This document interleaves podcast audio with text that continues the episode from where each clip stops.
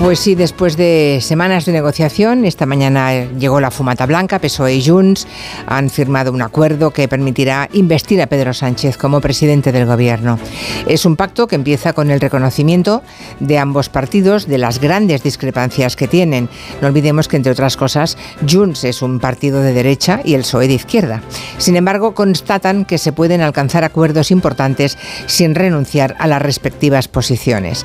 Ni Santos Cerdán ni Carlas Puigdemont parecían especialmente contentos en las respectivas comparecencias. Al contrario, nada que celebrar, parecían decir sus rostros, prueba de la dureza de la negociación y sobre todo de los pelos que ambas partes han dejado en la gatera en forma de cesiones. A los socialistas les llaman traidores en Madrid y en Cataluña a los de Junts Butiflés, que es lo mismo en el sector independentista más radical. Fíjense lo que acaba de contarnos Elena.